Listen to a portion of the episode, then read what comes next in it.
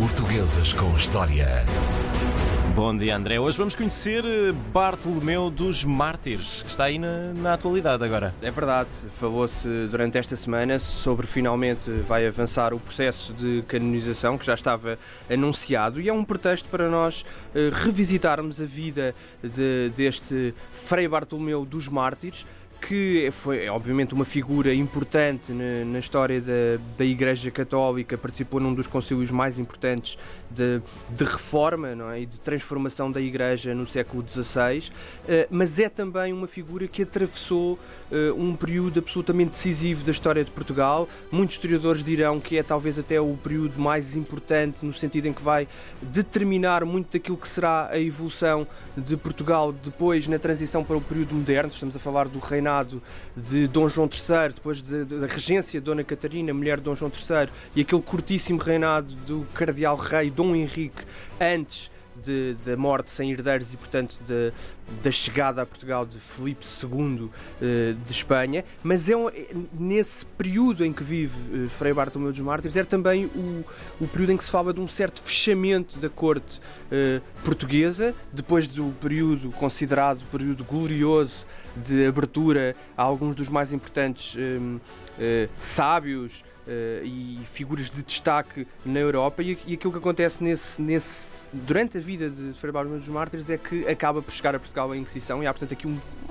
uma alteração daquilo que é o paradigma de, de político e cultural de, da história de Portugal. O Frei Bartolomeu dos Mártires, como acontece muitas das vezes no, antes do período contemporâneo, eh, nós não sabemos muito bem a origem, eh, conhecem-se os pais, eh, sabe-se que ele nasceu nos Mártires, na freguesia dos Mártires, naquilo que é hoje a freguesia dos Mártires, no Chiado, ali junto ao Chiado, mas é difícil determinar a proveniência social do ponto de vista daquilo que, eram, que era a atividade do, da, da, sua família, da sua origem social e o rendimento, a posição,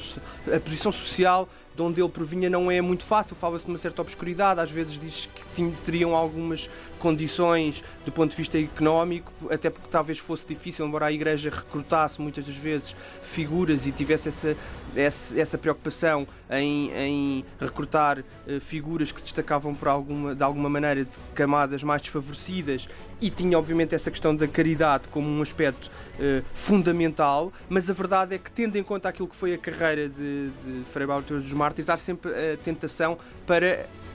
associar essa, essa capacidade depois de, de subir, de ascender no seio da igreja é uma família, pelo menos, de, de, condição remediada. A verdade é que, embora ele tenha tido a confirmação dos seus estudos intelectuais numa fase já tardia, antes dos 30 anos ele já era o responsável pela cátedra de teologia naquele que era o mais importante centro de estudos da ordem dominicana na Batalha. E, e portanto, era alguém que já se destacava de forma absolutamente evidente de, no seio da sua ordem e mesmo daquilo que era o ensino um, de, no contexto da Igreja Portuguesa,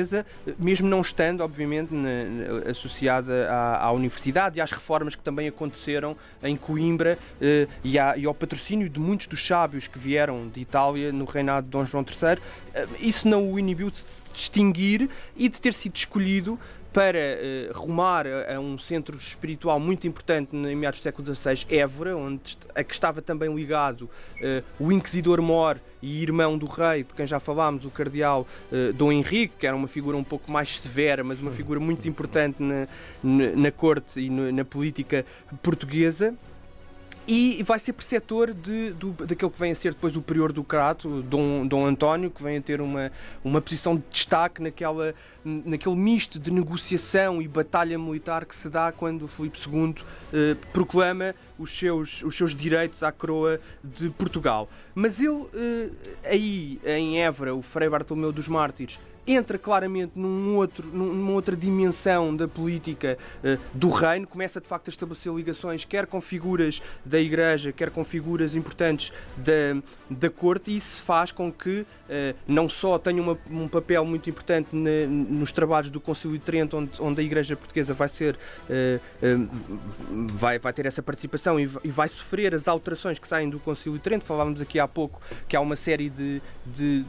de medidas e de reformas e de preocupações em disciplinar as, as populações locais e o Feiro Bartolomeu dos Mártires vai ter um papel muito importante porque ele é nomeado arcebispo de Braga e, ao contrário do que tinham feito os, os, antecessores que aproveitavam a Inquisição, que entretanto tinha sido criada para um governo muito duro, o que ele vai fazer é estar em visitação permanente, vai estar junto das comunidades de forma muito próxima uhum. e tentando vigiar observar aquilo que são costumes particulares locais e, um, e através da sua presença, muitas vezes os bispos nem sequer tinham a preocupação de ir visitar as suas dioceses, mas o Frei Bartolomeu dos Mártires, através da sua presença, vai tentar corrigir estas coisas, coisas tão curiosas como o facto de algumas das penalizações para as reuniões no adro da, igreja, da igreja dos, daquilo que eram os, os homens mais importantes das aldeias, quem faltasse a essas reuniões tinha que pagar a multa uh, através de uma quantidade de vinho e isso depois era bebido, esse vinho era bebido nas reuniões futuras, isso às vezes não corria muito bem e, portanto, uma das, das coisas que o arcebispo vai fazer é proibir, de facto, essas multas em vinho, entre outras coisas curiosas, como também o costume de, nos funerais, se agasalhar as pessoas que iam ao funeral com os bens de quem falecia. Muitas vezes a festa era de tal ordem que se consumiam os bens do, fal do falecido. Portanto, há uma série de questões, obviamente passando também pela obrigatoriedade do celibato dos, dos padres, que vai ser uma preocupação uh, decisiva do Frei Bartolomeu dos Mártires e que muda, de facto, este paradigma. Ele tenta que a exposição, a violência da Inquisição uh, fique um pouco à porta desta, desta sua ação pastoral. Portuguesas com História.